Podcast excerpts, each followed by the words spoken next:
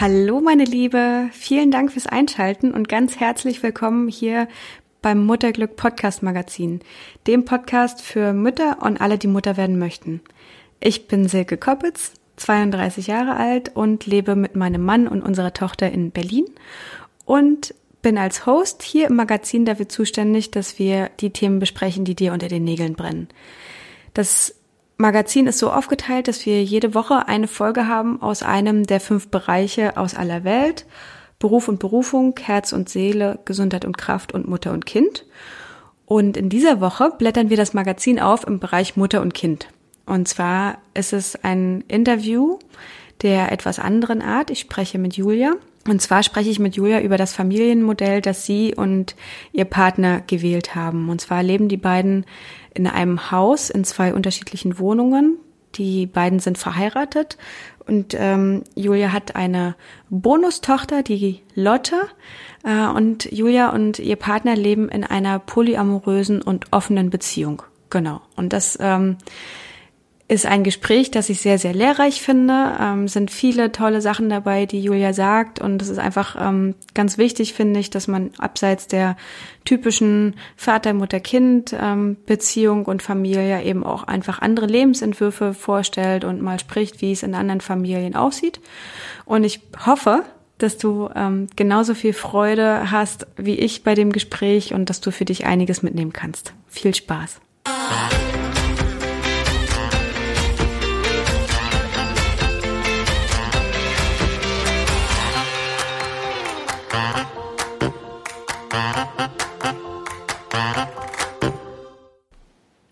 Mir ist es ja immer wichtig, hier im Podcast nicht nur die typische Mama-Papa-Kind-Familie zu besprechen oder auch ähm, zu porträtieren. Und ich freue mich total, heute mit Julia zu sprechen, und zwar über das Modell, das sie zusammen mit ihrer Familie lebt. Julia, vielen Dank, dass du da bist und deine Geschichte mit uns teilst. Stell dich und dein Familienmodell doch mal kurz vor. Hallo Silke und liebe Hörer. Äh, ja, schön, dass ich da sein darf. Gerne. Ähm, Genau, ich lebe zusammen äh, mit, ähm, mit meinem Mann ähm, seit ein paar Jahren in, auch im selben Haus zumindest, nicht in derselben Wohnung, aber im selben Haus zusammen. Und der, mein Mann hat äh, ein Kind schon mit in die Beziehung gebracht. Mhm. Äh, das heißt, er hat aus einer früheren Beziehung eine inzwischen äh, neun Jahre alte Tochter und ähm, die lebt zur Hälfte auch bei uns und äh, zur Hälfte lebt sie bei ihrer leiblichen Mutter. Und äh, genau, und so bin ich von heute auf morgen äh, als ich mich in diesen Mann verliebt habe, habe ich irgendwie die Familie noch gratis. gab's mit oben drauf. ja, gab's noch oben drauf ein Kind und natürlich irgendwie noch eine ganze Patchwork-Familie, die da ja auch noch dranhängt. Irgendwie andere Großeltern, eine Ex-Frau und, und mm. alles noch dazu gehört. Genau, das ist der, der eine Teil meines Familienmodells. Und äh, die, die zweite, ein bisschen ungewöhnlichere Komponente ist wahrscheinlich, dass äh, wir auch von Beginn an eine offene Beziehung führen ähm, inzwischen auch polyamorös. Also das mhm. heißt, ähm, wir sind nicht nur zu zweit zusammen, mein Partner und ich, sondern es gibt da auch immer mal wieder oder manchmal auch über längere Zeiten noch weitere Partnerinnen oder Partner bei ihm oder bei mir, ähm, die auch in unser Leben geraten und äh, unser Leben mitteilen und äh, mal näher, mal ferner dazugehören. Schön. Für alle, die ähm, da jetzt vielleicht bei den Begriffen noch nicht ganz so klar sind, magst du einmal abgrenzen kurz offene Beziehung und Polyamorie? Darüber kann man einen eigenen Podcast machen, aber ja. ich kann zumindest sagen, was es für mich bedeutet. Also offene Beziehung bedeutet, dass wir Intimität ähm, und, äh, und eben auch Körperlichkeit äh, nicht nur miteinander teilen, sondern dass es, äh, wenn mir, in der Regel sind es bei mir andere Männer, äh, andere Männer gefallen, äh, dass sozusagen zu unserer Beziehung zu den Spielregeln dazugehört, dass ich die auch anfassen, küssen, mit denen flirten darf, auch mit denen schlafen darf, mhm. auch im Zweifel in unserem Fall auch mehr als einmal, also ich auch Affären oder Beziehungen haben darf. Mhm. Und ähm, polyamorös nennt man in der Regel ähm, Modelle, in denen das sogar darauf abzielt, langfristige weitere Beziehungen zu haben. Das ist bei uns so, genau. Also bei uns ist das zumindest nicht ausgeschlossen und es gibt immer mal wieder auch langjährige oder zumindest Monate dauernde andere Beziehungen. Ähm, genau. Das ist total spannend und da gehen wir nachher natürlich noch äh, weiter darauf ein. Aber zunächst interessiert mich mal, es gibt wahrscheinlich sehr, sehr viele Vorurteile, ähm, oder was heißt wahrscheinlich, ich weiß ja, dass es die gibt, äh, zum Thema offene Beziehungen, Polyamorie und was ist denn das Vorurteil oder die Vorurteile, ähm, die du unbedingt aus der Welt räumen möchtest? Oh, ich weiß gar nicht, wo ich da anfangen soll, ehrlich gesagt. also, schönes Feld, ne?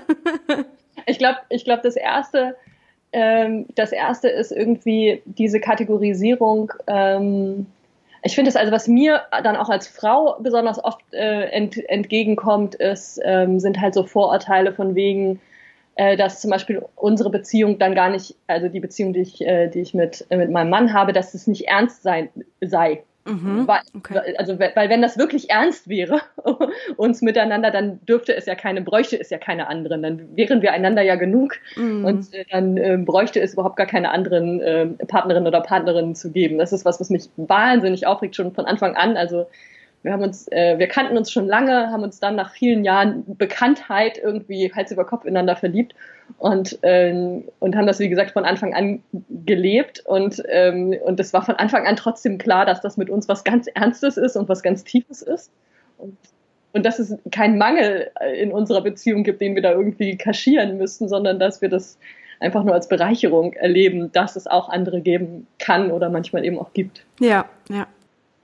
Und das Zweite, was ich total nervig finde, und das ist, ähm, passiert mir dann noch mal schneller, glaube ich, auch als, als Männern, ähm, ist, dass sozusagen äh, äh, ich dann oft kategorisiert werde in ich wäre leicht zu haben. Oh ja, schwierig. Das also, stimmt. Wenn ich hm. andere Männer kennenlerne und denen das transparent mache, äh, wie, wie es um meine Beziehung bestellt ist und dass ich grundsätzlich auch offen dem gegenüber bin, auch anderen Menschen zu begegnen, dass dann irgendwie Männer glauben, okay, super, das ist halt eine Einladung, mit mir direkt ins Bett zu steigen.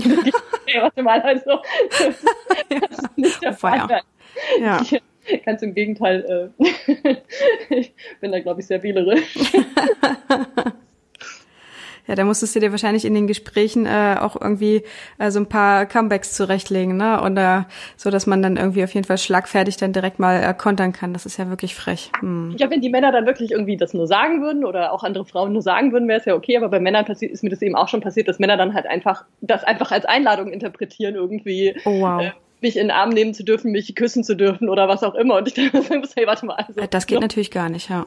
Das ist irgendwie, war jetzt gerade keine, genau. keine Info für dich irgendwie. Ja, das war, eine, das war eine Information, keine, keine Einladung, Einladung. oder so, ne?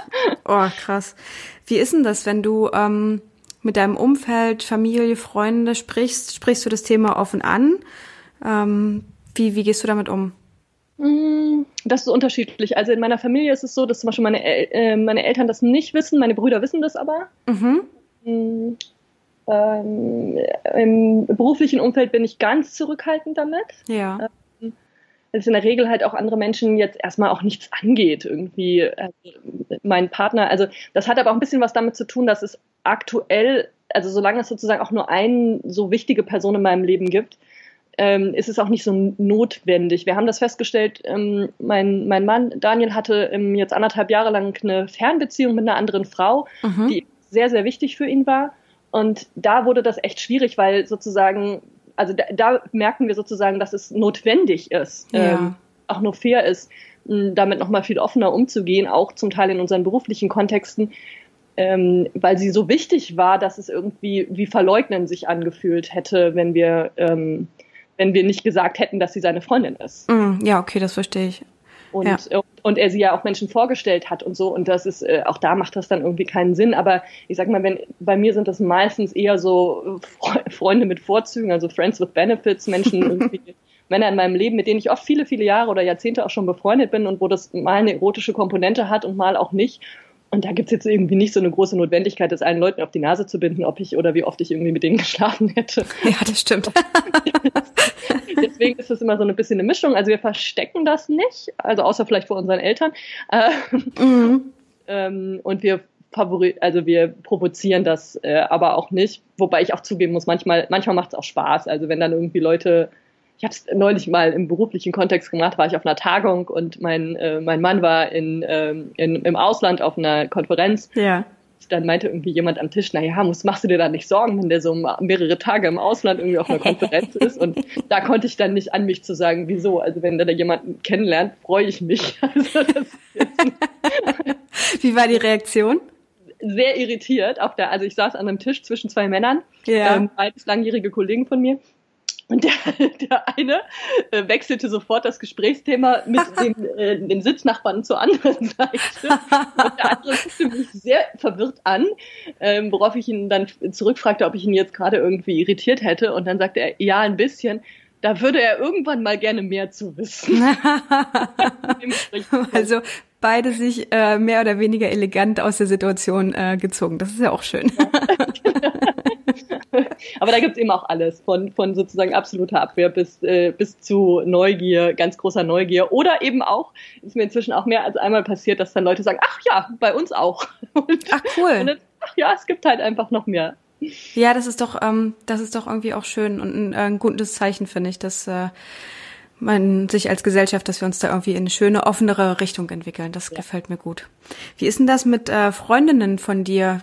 Besprichst du mit denen ähm, diese Themen auch offen so? Ich stelle mir ja. gerade vor, ich ja. würde mit meinen Freundinnen das auf jeden Fall besprechen wollen, glaube ich, und bequatschen und äh, äh, keine Ahnung, ja, bei, äh, bei einem Mädelsabend auf jeden Fall mal ausdiskutieren. Ich habe nicht so einen großen Freundinnenkreis, sondern das sind bei mir ist es vor allen Dingen eine sehr gute Freundin. Aber ja, also mit mhm. meinen Freunden spreche ich da sehr frei drüber. Die meisten meiner Freunde sind tatsächlich männlich. Ja. Und da ist es so, dass mit denen, mit denen ich eng bin, ich das auch relativ offen bespreche. Nee, die wissen das. Die wissen das auch, wenn ich mich verliebe in der Regel und die wissen auch, wenn irgendwie eine andere Beziehung in die Brüche geht. Mm. Ja, das teilt man und ja auch dann. Ne? Ja, dann auch. Genau. Ja. Wie sieht denn dein Alltag aus? Hast du in Anführungsstrichen eine normale Woche, die du mal mit uns teilen kannst, mit ähm, genau der Tochter, die äh, mal da ist und mal nicht und deinem Partner und äh, deinem Job und so weiter? Ja, ich arbeite halt ziemlich viel und reise auch viel, pendle gerade viel. Ähm, insoweit bin ich ein ziemlicher Workaholic. Mhm. Also ich weiß gar nicht, ob es so eine richtig typische Woche bei mir gibt. Ich pendle halt viel, ich arbeite viel, bin schon ein ziemlicher Workaholic.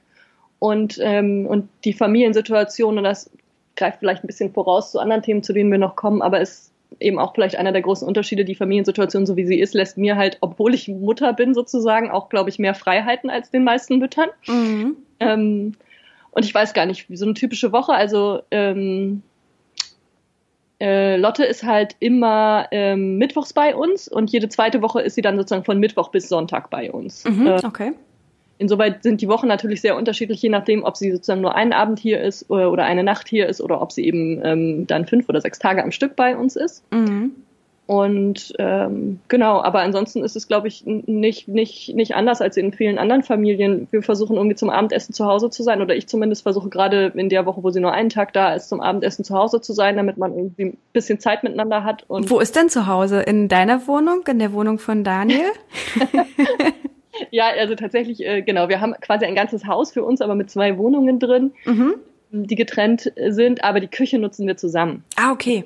Das mit der zweiten Küche haben wir irgendwann nach einem halben Jahr hat sich das mit den zwei Kühlschränke zu betreiben bei zweieinhalb Personen, das lohnte irgendwie nicht. Deswegen ist in meiner Küche tatsächlich der Kühlschrank aus. Mhm. Und wir kochen da auch quasi nichts, außer dass ich irgendwie da mir mal einen Tee koche oder so, passiert da nichts mehr. Und, ähm, und seine Küche ist die größere und damit die Familienküche. Okay, cool. Aber das ist eben auch nur eine Treppe entfernt, insoweit. Schön. Sorry, aber mach weiter. Ich habe dich unterbrochen. Das, das ist alles gut. ist, ähm, genau. Und ja, und ansonsten ist es eben auch so. Also ich meine, Lotte geht zur Schule, hat irgendwie ihre Hobbys. Ähm, am Wochenende versuchen wir irgendwie was zusammen zu machen. Manchmal machen, machen Daniel und sie was zusammen machen. Manchmal machen wir was zu dritt zusammen. Manchmal muss ich auch an Wochenenden arbeiten. Also insoweit mhm. äh, genau. Und da versuchen wir irgendwie so dann auch immer so ein bisschen flexibel, glaube ich, zu gucken, was irgendwie gerade von unseren Zeitplänen geht und was wir braucht und was sich gerade passend anfühlt. Ja, cool, das klingt gut. Wie hast du Daniel denn äh, kennengelernt? Wie kam es denn zu eurer Beziehung?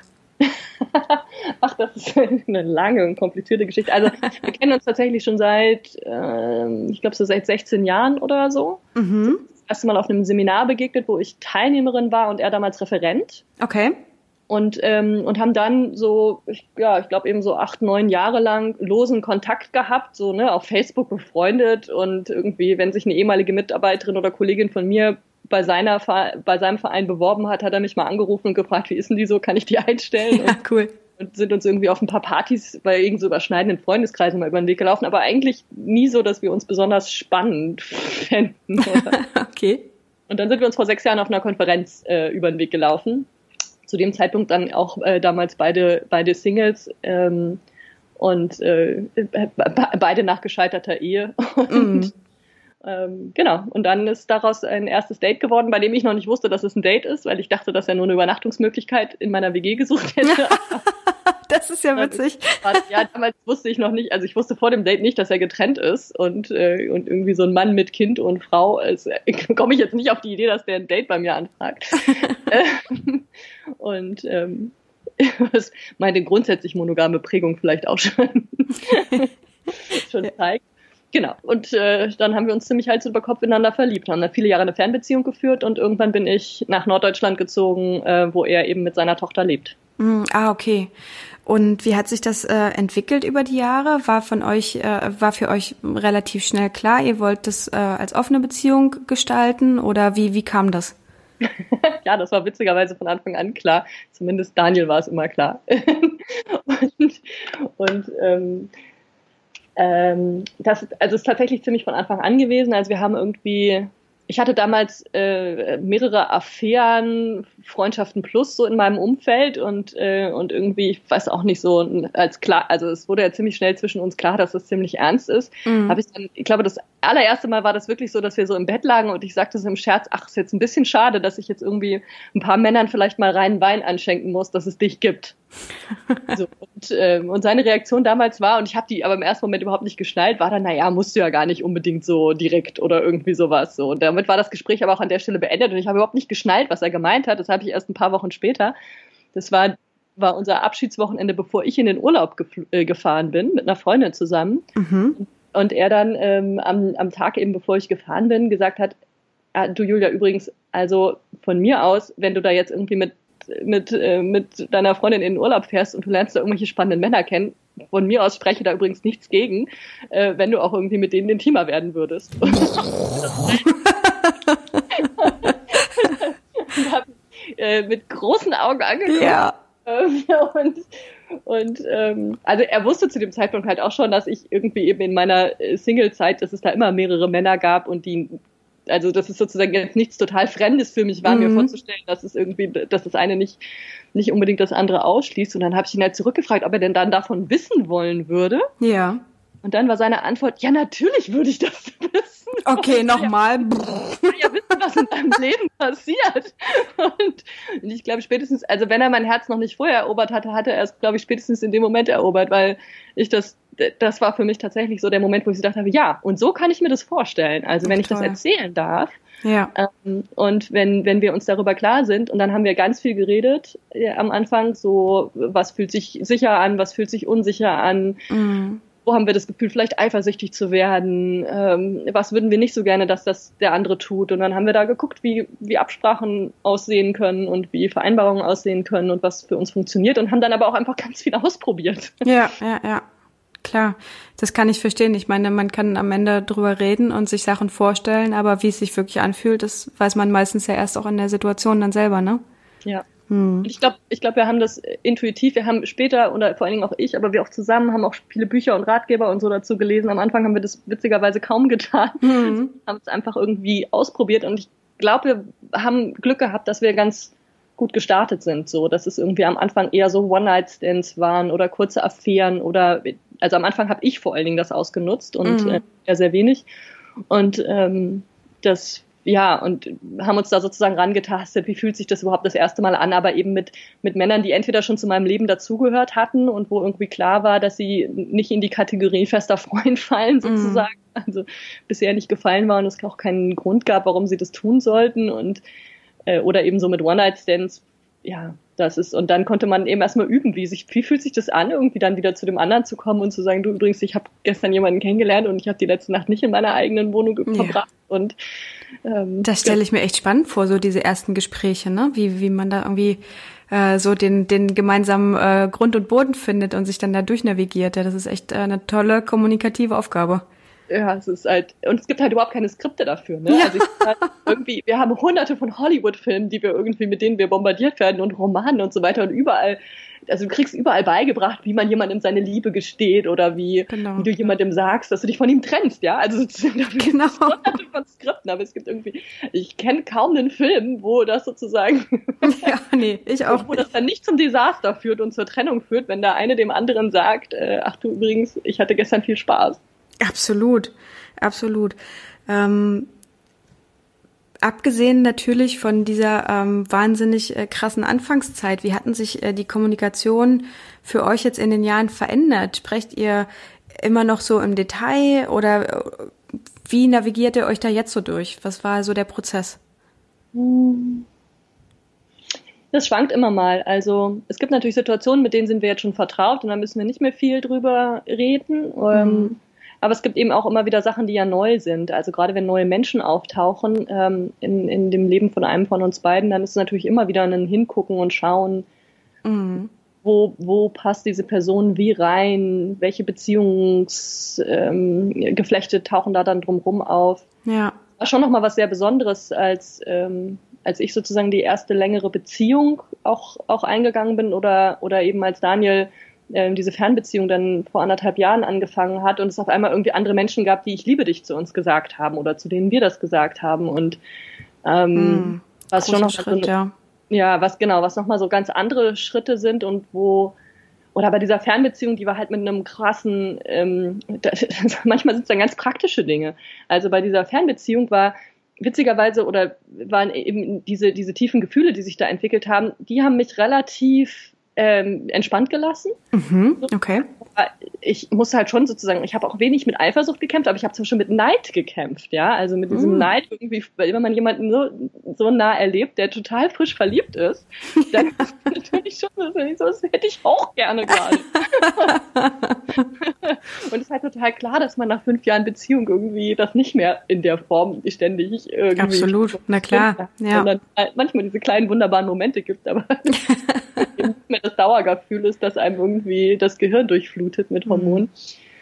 Oder aber was eben zum Beispiel Schwierigkeiten gemacht hat, war die ähm, war die Zeitverschiebung. Die hatten, ähm, die haben eine Fernbeziehung mit neun Stunden Zeitverschiebung geführt. Oh also, wow. Die war mhm. äh, auf dem äh, amerikanischen Kontinent und ähm, und dann auch noch an der, an der, an der Westküste. Mhm. Äh, und das, ähm, das hat krass dazu geführt, dass wir irgendwie nochmal neu regeln mussten, wann kommunizieren wir wie mit so anderen Partnern, weil mich das am Anfang, also deren Zeitfenster zur Kommunikation war halt tendenziell abends, weil dann war sie gerade aufgestanden und er noch nicht im Bett. Ja. Und das war aber natürlich auch genau unsere Zeit sozusagen. Das stimmt, ja, wenn man nach dem Arbeitstag nach Hause kommt einfach. Genau. Ne? Mhm. und das war sozusagen was, wo wir dann nochmal gucken mussten. Und mich hat das sehr gestresst am Anfang, dieses Gefühl, dass ständig sein Handy blinkt und dass irgendwie ständig Nachrichten kommen und das ist irgendwie und äh, und ich mich immer gefragt habe, okay, will er jetzt antworten, will er jetzt nicht antworten und so. Und dann haben wir tatsächlich nochmal ganz neue Vereinbarungen gebraucht für mhm. diese Beziehung äh, wie wir irgendwie mit diesem, mit diesen, äh, mit diesen Nachrichten und mit diesen Chats und wie wir irgendwie damit umgehen und wie, wie wir das für mich auf einen Level bringen, dass das gut tragbar ist und wie das aber auch für die beiden auf einem Level ist, dass sie halt trotz dieses knappen Zeitfensters gut miteinander kommunizieren können. Wahnsinn. Das ist echt äh, für mich, wenn ich das so höre, ähm, das ist so verrückt, weil ihr einfach durch euer Konstrukt, was ihr euch gewählt habt, so dazu gezwungen seid, ja quasi, äh, so viel zu kommunizieren kommunizieren, genau. So viel ja. zu kommunizieren, so viel miteinander zu besprechen, wie fühlen sich Dinge an, welche Situationen finde ich gut, welche müssen wir irgendwie ähm, ändern, um, um das für beide eine gute Situation irgendwie herzustellen. Das ist echt ganz, ganz anders als in Zweierbeziehungen. Oder, also ich meine, im besten Fall ist das natürlich in der Zweierbeziehung auch so, aber das ist, äh, glaube ich, hier auch nochmal viel nötiger, ne? Also ja. akuter irgendwie. Ja, ich glaube, es ist beides. Es ist sozusagen einerseits ist es nötiger, weil es eben viel, viele dieser Situationen gibt, für die es keine Skripte gibt. Mhm.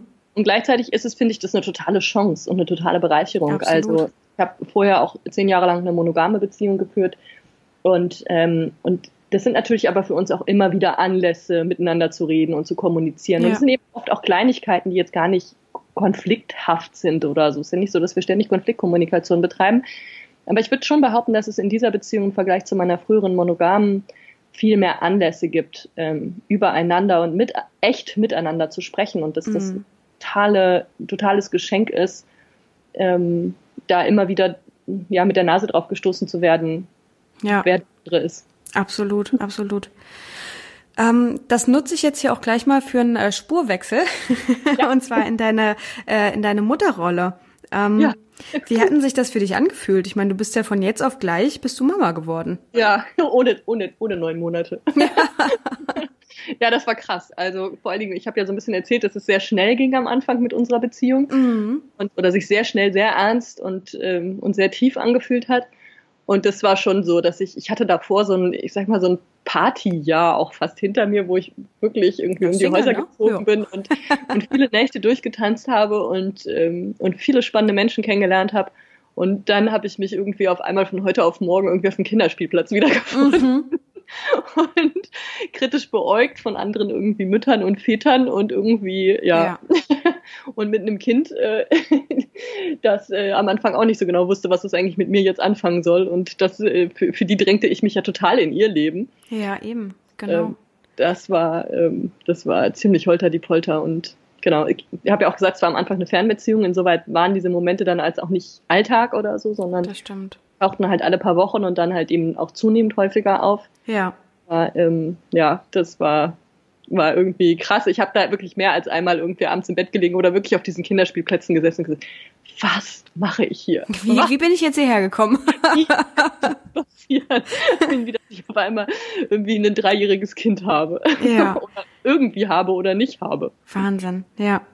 Was sind denn so aus deiner Sicht, ähm, gerade jetzt, wo ihr äh, ja Wohnraum teilt oder zum, an einem Ort wohnt, ähm, so die größten Unterschiede zu biologischen Müttern? Also ich meine, Patchwork-Familien gibt's ja natürlich auch in anderer Form. Ja, klar. Ich weiß gar nicht, ob ich das sagen könnte, was die Unterschiede zu biologischen Müttern sind. Ja, ich kann den halt, Vergleich nicht, stimmt. Ja, ja ich habe den Vergleich halt nicht. Ähm, äh, ich habe, glaube ich, trotzdem eine Idee, was es vielleicht bedeutet, weil ich natürlich Daniel beobachten kann und weil ich sozusagen sehe und erlebe, was es für ihn bedeutet, biologischer Vater zu sein. Mhm, stimmt. Und ähm, da also gibt es halt schon zum Beispiel große Unterschiede. Also ich glaube, ich habe mal ein kluges Buch gelesen, ähm, die, die hat das so beschrieben, und das finde ich eine sehr passende Formulierung. Also wenn man, wenn man ein Kind von Geburt an, ich glaube, das ist auch ein bisschen egal, ob man biologisch ist oder nicht biologisch, aber wenn du sozusagen ein Kind von Geburt an äh, als, als Eltern begleitest, dann gibt es, glaube ich, eine Art von Bindung, die ist ziemlich unzerrüttbar. Mhm. Ja, also es gibt da so ein, so ein Urvertrauen. Das ist, das ist eine gesetzte Verbindung und, ja, ähm, und keine gewählte. Ja. Und ich würde sagen, dass die Beziehung zwischen Lotte und mir ist eine freiwillige. Mhm. Also, ähm, also natürlich gehören wir irgendwie ins Leben der jeweils anderen, so wie Schwiegermütter oder Schwiegerväter oder äh, Schwager, Schwägerin irgendwie potenziell ins Leben oder beste Freundinnen ins Leben des Partners mitgehören und so. Ja. Aber ähm, aber wie wir unsere Beziehung miteinander gestalten, basiert halt mehr viel, auf einem viel, viel höheren Grad von Freiwilligkeit. Ähm, also wir können halt entscheiden, wie viel Zeit wir miteinander verbringen. Wir können entscheiden, wie wichtig wir füreinander sind. Ja. Ähm, und das ist, glaube ich, ein großer, äh, großer Unterschied. Wir haben natürlich auch eine andere Distanz. Mhm. Das würde ich schon so sehen. Ähm, obwohl es auch eine ganz große Nähe gibt. Aber ähm, ja, es ist, es ist ich, ich glaube, dass es, also diese, diese Idee der Freiwilligkeit hat mir sehr gut gefallen und fühlt sich für mich irgendwie, glaube ich, sehr, äh, sehr treffend an. Ich bin mal gespannt, wenn, wenn Lotte groß genug ist und ich ihr das mal so erzähle, ob sie das dann auch so empfindet. Ja, das stimmt. Ja, ja, auf jeden Fall. Mehr als Zwang empfunden hat, als da irgendwie eine neue Frau irgendwie in ihr Leben geputzt ist. Ähm, wie bringst du denn die Mutterrolle und deine anderen Lebensbereiche so unter einen Hut? Du hast ja schon äh, gesagt, du arbeitest relativ viel. Ähm, nehmt ihr euch dann auch Zeit zu zweit oder wie, wie funktioniert das so? Mm, tatsächlich ziemlich wenig, was auch äh, oft schade ist. Ähm, es ist halt, ja, wir, es ist halt ein ständiges, also wir, wir machen, versuchen relativ viel auch zu dritt zu machen, also gerade dann auch was den Alltag angeht, wenn ich hier bin. Mhm. Auf jeden Fall. Ähm, und klar, wir fahren ja auch zusammen in Urlaub und solche Sachen. Es gibt auch manchmal Sachen, die wir zu zweit machen. Also manchmal ist es auch so, dass also Lotte findet halt, dass ich besser bin im Verbinden von Wunden und im äh, und wenn man über Jungs reden will, was jetzt mit neun Jahren auch langsam anfängt, dann ja, kommt ja. sie auch eher zu mir, als dass sie irgendwie zu Daniel geht und dann mhm. kommt sie mhm. zu mir und guckt sich mit mir meine alten Jahrbücher an und fragt mich, wie das war, als ich das erste Mal einen Jungen geküsst habe. Schön. auch ganz, ganz, also sehr, sehr süße Gespräche. Ähm, und oder ja, aber ansonsten ist es, ja, ich weiß gar nicht, wie man, ich, ich glaube gar nicht, dass es viel anders ist. Also wahrscheinlich ist es eher so ein bisschen so, wie in, in, in vielen traditionellen Familien die Vaterrolle ist, ja. Also mhm. halt, wie sagen wir, viel arbeiten und halt auftauchen und wieder gehen. Ja. Halt immer nur in der zweiten Verantwortung sind und nicht in der ersten. Ja. Und das ist halt auf jeden Fall so. Also ich entscheide halt nicht, zu welchem Arzt ähm, Lotte geht und ähm, ich berate natürlich irgendwie meinen, meinen Partner daran, zu welcher Schule er sie schickt, aber am Ende wird er das mit der Mutter zusammen entscheiden, mhm. ähm, wo sie irgendwie das nächste Schuljahr verbringt und so. Also, und ich bin auch nicht standardmäßig diejenige, die sie ins Bett bringt oder so, sondern ja. das ist eben die Ausnahme, dass ich das tue. Mhm. Ähm, dass ich mit dabei bin, ist passiert oft, aber genau. Aber sozusagen letztlich bin ich halt nicht die, die erste die erste Instanz, was sozusagen Erziehung angeht. Ja, sondern, ja. sondern immer nur, vielleicht an der Stelle eher vergleichbar mit einer Patentante oder einer Tante, die irgendwie eng, eng mitlebt. Hm. Inwieweit weiß denn äh, Lotte über ähm, das Konstrukt Bescheid? Ähm, mit unserer Beziehung? Genau. Äh, das weiß sie. Ähm, also sie weiß es seit ein paar Jahren. Mhm. Äh, da war es auch so, dass diese Fernbeziehung, von der ich gesprochen habe, der Auslöser war, dass ja. Ich das auch wichtig, also auch ich das wichtig fand, aber Daniel dann auch. Und als er das erste Mal eben äh, über den Teich geflogen ist, um seine Freundin zu besuchen, auch zu sagen, dass er seine Freundin besuchen fährt und nicht, ja. nicht zu tun, als ob er jetzt irgendwie einfach so mal Business Trip. ja, ein Business Trip in den Ferien macht. Also das ist sozusagen, das war der Moment, wo wir ihr das sehr explizit gemacht haben. Mhm davor war das auch schon so, dass wir das jetzt nicht verheimlicht haben oder so, aber in der Regel interessieren sich jetzt Kinder nicht so unbedingt dafür, mit wem Erwachsene Sex haben. Also das will sie auch nicht wissen, dass wir das miteinander haben. Also das ja. hängt sich an, aber ähm, und es ist auch, ich glaube, es gibt auch, also es gab im Vorfeld auch immer schon mal so vorbereitende Gespräche. Es gibt so eine Situation, die ich sehr, sehr gerne erzähle. Ähm, wir hatten mal, wir sind mal Straßenbahn zusammengefahren. Also das war bevor sie das äh, wusste, dass es in, äh, dass wir auch, auch, sie würde sagen, dass wir auch andere Knutschfreunde haben. ähm, und da, äh, so manchmal haben ja so Kinder so philosophische äh, Zwischenanfälle. Mhm. Und da standen wir so in der Straßenbahn beieinander und dann guckte sie mich an und sagte, du Julia, wie wäre das eigentlich, wenn Papa sich in eine andere Frau verlieben würde? Wärst du dann traurig? Oh, ja. Und dann habe ich halt gesagt, habe ich kurz überlegt, weil wir auch mitten in dieser Straßenbahn standen. Genau, wie reagiere ich jetzt? Genau. Ja. Dann habe ich gesagt, dann habe ich aber halt einfach ehrlich und habe ihr gesagt, nee, weißt du Lotte, das ist, ähm, ehrlich gesagt, wäre ich da nicht traurig, sondern das ist ja eigentlich was Schönes, sich zu verlieben. Ja. Ich wäre traurig, wenn, äh, wenn er mich nicht mehr lieben würde. Das würde mich traurig machen. Aber nur weil er sich in jemanden anders verliebt, heißt es ja nicht unbedingt, dass er sich, dass er mich nicht mehr lieb hat. Ja. Das hat sie dann an der Stelle geschluckt und das Thema gewechselt. haben wir über andere Dinge geredet. Okay, ja. Und ähm, genau, aber sozusagen, ich sag mal, solche Gespräche gab es auch schon vorher, bevor, ähm, bevor ähm, Daniel ihr das erste Mal erzählt hat, dass er neben mir noch eine Freundin, noch eine Knutschfreundin hat. und wie geht sie damit um? Jetzt, wo sie es weiß und ähm, genau, auch wahrscheinlich äh, akuter dann, als die Beziehung, die Fernbeziehung noch ähm, bestanden hat. Aber wie, wie war das so für sie? Ja, also ich, ich, ich finde ich finde sie super beeindruckend, wie sie damit umgeht. Also es gibt so eine, es gibt, äh, also es gibt immer Momente, wo sie das total irritierend findet, ja, mhm. und dann auch so, so, also sie weiß schon, dass das nicht der Norm entspricht. Das mhm. ist ihr mhm. total bewusst. Also dann, ähm, dann sagt sie irgendwie am, am Armbrusttisch so Sachen wie, ähm, irgendwie fragt sie mich, ob ich irgendwie einen, einen Typen gut gefunden habe oder einen Fußballspieler gut finde, den sie gut findet oder so. Und dann antworte ich ihr darauf und dann guckt sie ihren Papa an und sagt, bist du dann eifersüchtig? Ach nee, ist ja bei euch anders. das ist ihr schon, schon so ein bisschen. Und sie selber hat auch, also sie ist sehr schnell eifersüchtig, deswegen kennt sie dieses Gefühl, glaube ich, sehr, sehr gut mm. eigentlich. Ähm, also so an solchen Stellen ist sie sich der, dessen schon sehr bewusst, aber sie sie akzeptiert das auch voll. Also sie hat auch die, sie hat leider die äh, Fernbeziehung meines äh, meines Partners nur einmal getroffen mhm. ähm, durch diese, dadurch, dass das so eine Fernbeziehung war und er meistens zu ihr geflogen ist und sie nur einmal hier zu Besuch war. Ja. Und ähm, und äh, hat sich auch mit ihr total gut verstanden, was unglaublich schön war. Also das war ein total toller Abend. Toll. Die beiden wie kennengelernt. Wir haben die ganze Zeit, sie ist äh, englischsprachig, wir mussten die ganze Zeit übersetzen und genau, es hat irgendwie total gut harmoniert. Wow. Die haben sich echt in, in kürzester Zeit und normalerweise ist sie ziemlich ähm, distanziert zu Fremden gegenüber, aber, ähm, aber mit dieser Freundin, das, das hat echt super funktioniert, das war toll. Mhm. Und es gibt eben auch Situationen, wo sie das dann, wir haben irgendwann mal eine Situation gehabt, da ist sie, die hat mir Daniel nur erzählt, aber da ist er mit ihrem Auto gefahren, zusammen mit, ähm, mit einer anderen Mutter und deren ähm, Sohn. Mhm. Und, äh, und dann hat äh, Lotte halt eben so frei weg von der Leber erzählt, dass, dass Daniel irgendwie die nächsten Tage nach Kanada zu seiner Knutschfreundin fährt. Ja. fliegt. Und dann hat ihr Freund Jonathan hat gesagt, wie? Und was ist mit Julia? und, und dann?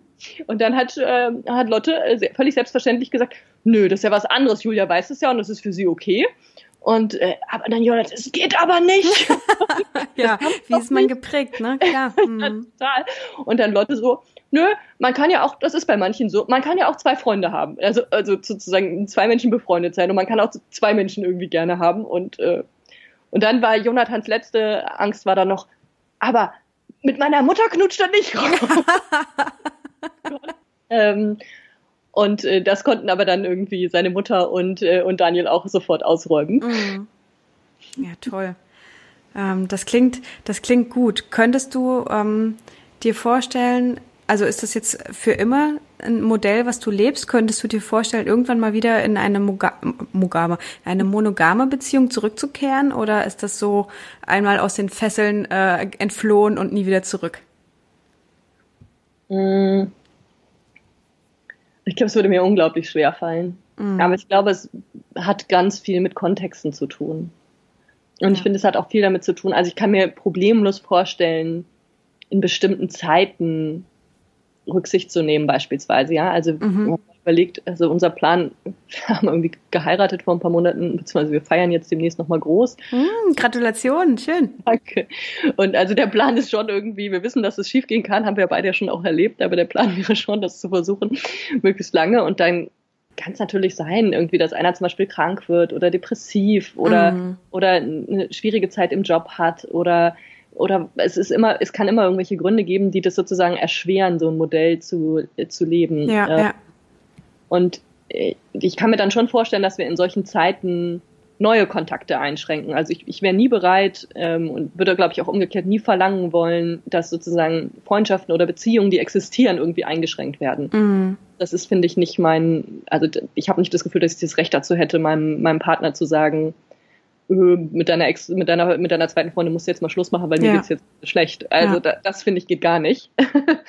das wäre für mich extrem, äh, extrem übergriffig. Aber was die, was das Ausleben von neuen Kontakten oder das, das Knüpfen von neuen Kontakten angeht oder so, kann ich mir das zumindest zeitweise schon vorstellen, dass man sowas äh, im, im Einvernehmen einschränkt wieder. Mhm glaube, so richtig klassisch monogam, wo man irgendwie nicht mal irgendwie mit jemandem anders flirten kann, ohne irgendwie danach ein schlechtes Gewissen haben zu müssen.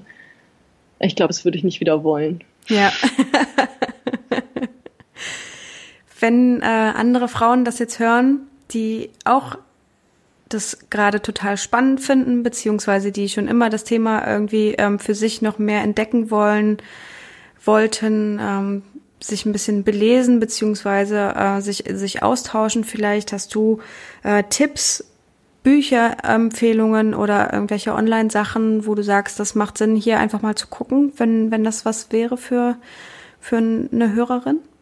Ja, ähm, also eine riesige Liste könnte ich, aber ich glaube, was was das Wichtigste ist, ist ähm, oder was ich das Wichtigste, als Wichtigstes erlebt habe, ist, ist ähm, dass es total wichtig ist, sich menschliche Unterstützung zu holen. Also es gibt total viele gute Ratgeber und großartige Podcasts, leider das meiste auf Englisch, mhm. aber ähm, aber zumindest im, ähm, im, im Buchbereich gibt es inzwischen auch ein paar gute deutsche Sachen. Ja.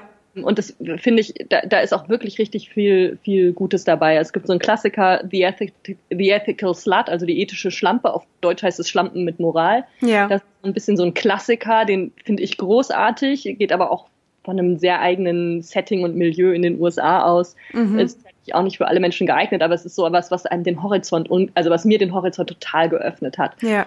Ähm, als als Buch. Ich finde auf Deutsch ähm, gibt es, äh, ähm, also es gibt auf Englisch noch den Klassiker More Than Two. Mhm. Das ist quasi die Bibel.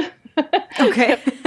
Also leider auch so ein 400 Seiten Buch, aber es ist wirklich großartig. Ich habe es jetzt nach vielen, vielen Jahren mich endlich überwunden, das mal zu lesen und, äh, und bin extrem beeindruckt gewesen davon, weil da wirklich alles irgendwie drin steckt. Aber was noch viel wichtiger ist als diese, als solche Bücher, ähm, ähm, genau, auf Deutsch finde ich noch, fand ich sehr toll, zwei sind keiner zu viel. Mhm. Jemand was Deutsches sucht. Ähm, aber noch viel wichtiger, sucht euch Menschen, mit denen ihr drüber redet. Weil ja. das ist, ähm, egal ob es, es gibt in fast allen großen Städten gibt es Stammtische zu mhm. Polyamorie mhm. und da sind immer neue willkommen. Also ich habe das noch nie gehört, dass, das, dass irgendwo neue nicht willkommen sind und man darf da ganz dumme Fragen stellen und man lernt einfach Menschen kennen, die einem selber auch kluge Fragen stellen. Mhm. Das ist einfach so angenehm zu hören, dass es andere Menschen mit denselben Schwierigkeiten und Problemen ähm, sind. Wenn man, wenn man nicht in, zu so einem Stammtisch gehen kann oder keinen Freundeskreis hat, in dem das geht, dann äh, gibt es natürlich auch auf Facebook tolle Gruppen, mhm. wo man auch Facebook, also auch erstaunlicherweise selbst auf Facebook sehr angenehme Diskussionen führen kann. Schön. Ähm, und äh, wenn man da einfach nach Polyamorie sucht, dann kriegt man auf Facebook normalerweise, es gibt zwei große Gruppen im deutschsprachigen Raum und, ähm, und beide mit unterschiedlich, ein bisschen unterschiedlichem Fokus. Beide kann ich aber im Grundsatz total empfehlen. Und ähm, mhm. da lernt man eben auch immer wieder Menschen kennen, dann durch die Diskussion oder kann durch die Diskussion Menschen kennenlernen, die einem eben auch mal in einem Chat oder vielleicht sogar auch in einem Telefonat zur Seite stehen können, wenn man gerade in irgendwelchen Fragen feststeckt und alleine nicht weiterkommt. Ja, okay, cool. Das ist gut. Julia, vielen Dank für das Gespräch. Jetzt äh, bleibt noch meine Abschlussfrage. Ich bin immer so gespannt. Ähm, und zwar ist die Frage, was ist denn dein größtes Mutterglück? mein größtes Mutterglück? Ich glaube, mein größtes Mutterglück ist schon, wenn, wenn Lotte, macht sie jetzt leider mit neun nicht mehr ganz so oft, aber so in der Art kommt es natürlich trotzdem noch vor, morgens ins Bett gekrabbelt kommt und sich irgendwie an uns kuschelt mm. und sagt, dass sie mich lieb hat. Und das ja, ist schön. also das ist ähm, Oh ja, diese Morgen im Bett sind toll, das stimmt. Ja, oder sich total freut, dass ich irgendwie nach einer Dienstreise irgendwie endlich nach Hause komme und mm. irgendwie strahlend entgegenspringt und ähm, total happy ist. Also Ach, so, das sind, das ja. sind schon Momente, wo ich dann auch weiß, warum ich irgendwie zwei Stunden früher aus dem Büro weggefahren bin und, und nach Hause gefahren bin. Ja, ach, das klingt schön. Vielen Dank, das sind äh, tolle Abschlussworte. Ähm, mir hat es total viel Spaß gemacht, mit dir zu sprechen. Danke, dass ich hier meine Neugier ein bisschen befriedigen durfte. Gerne. Bin sicher, es werden auch viele Hörerinnen ähm, da ganz viel mitnehmen können. Und ich wünsche dir einen wundervollen Tag, Julia. Vielen Dank für das Gespräch. Gerne. Tolles Gespräch. Vielen Dank, Julia, nochmal an dieser Stelle. Du findest alle Bücher, die sie eben genannt hat, auch in den Show Notes. Die habe ich dir aufgeschrieben, ähm, damit, falls du Interesse hast, dich zu dem Thema weiter zu belesen, du auf jeden Fall ähm, da die Quellen finden kannst. Ansonsten hatte sie ja Facebook erwähnt, da kannst du es einfach eingeben. Vielen Dank für alle, die den Podcast bewertet haben an dieser Stelle. Ich freue mich total. Ich lese jede einzelne Rezension. Ähm, das ist ganz klar für mich. Und wenn dir der Podcast gefallen hat und du dir die Zeit nimmst, dann freue ich mich sehr, denn äh, ja, jede Rezension hilft einfach. Und ansonsten bin ich sehr gespannt auf dein Feedback. Ähm, das kannst du mir zum Beispiel auf Facebook geben, auf der Seite, die Mutterglück Podcast heißt, oder unter dem Post auf Instagram. Da findest du mich unter Frau Koppitz. Das schreibt man klein und zusammen. Äh, und es gibt auch äh, zu jedem Post immer montags, äh, es gibt auch zu jedem, zu jeder Audiofolge montags einen Post und ich bin ganz gespannt, wie du ähm, den findest. Ansonsten, wenn du jemanden in deinem Bekanntenkreis hast, Freundeskreis, in der Familie, der die mit dem Thema Polyamorie, offene Beziehungen oder alternative Familienmodelle ähm, gerade zu tun hat oder den es interessiert, dies interessiert, leite den Podcast sehr, sehr gerne weiter. Ich freue mich. Spread the love. ich danke dir fürs Zuhören und wünsche dir einen wundervollen Tag. Bis zum nächsten Mal. Deine Silke.